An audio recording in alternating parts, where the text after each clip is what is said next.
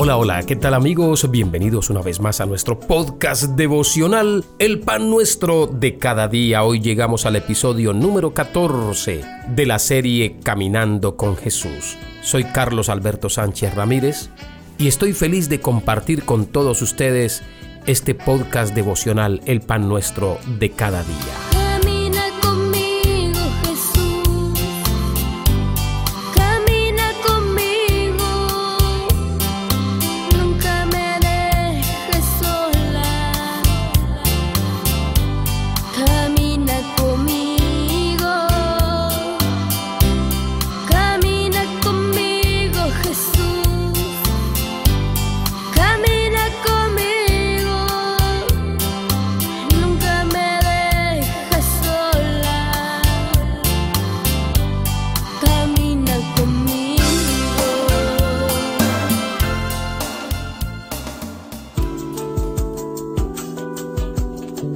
Hoy hablaremos de dos hombres en la Biblia que caminaron con Jesús después que Él resucitó.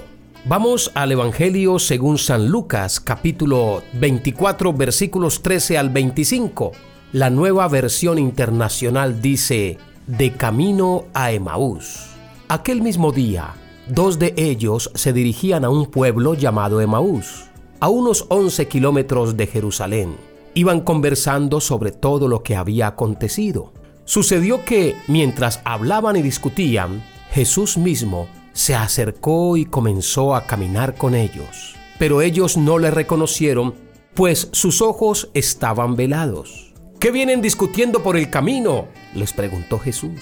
Se detuvieron cabizbajos y uno de ellos, llamado Cleofas, le dijo, ¿Eres tú el único peregrino en Jerusalén no se ha enterado de todo lo que ha pasado recientemente?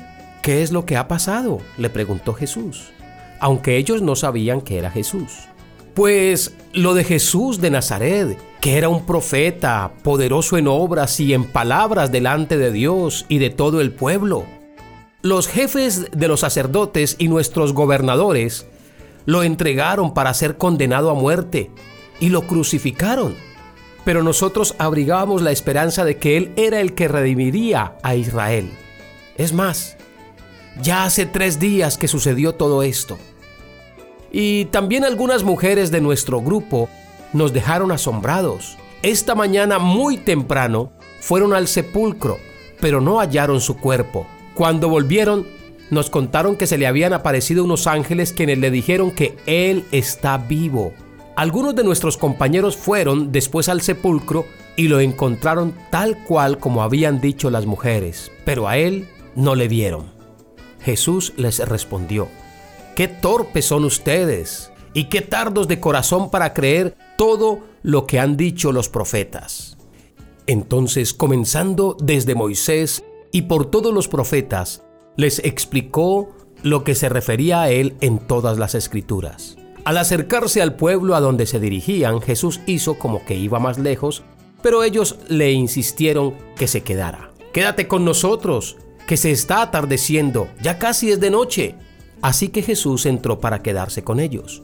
Luego estando con ellos a la mesa, tomó el pan, lo bendijo, lo partió y se los dio. Entonces se les abrieron los ojos y lo reconocieron. Pero él desapareció.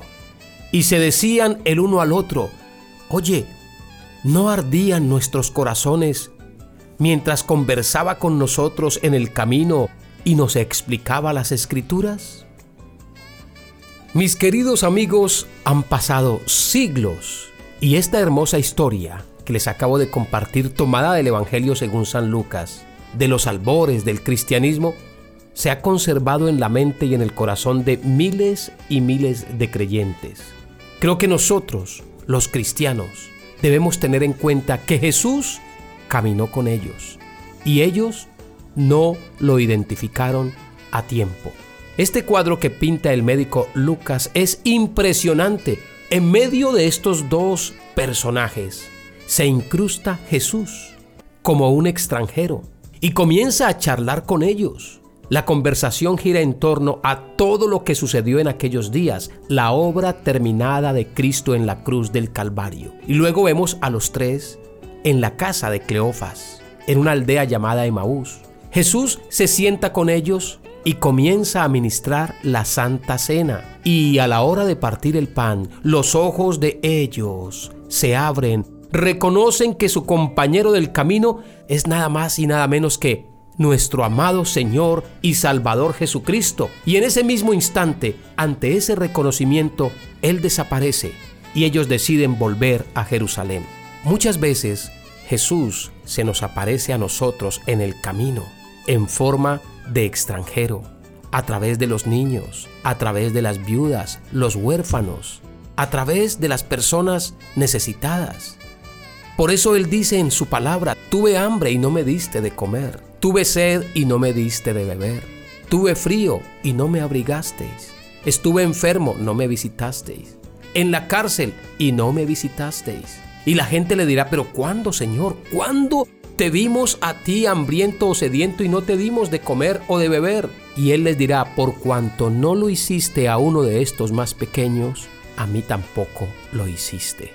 Caminar con Jesús es reconocer al Señor en otras personas, porque Él está en mí, pero también está en ti, está con todos nosotros.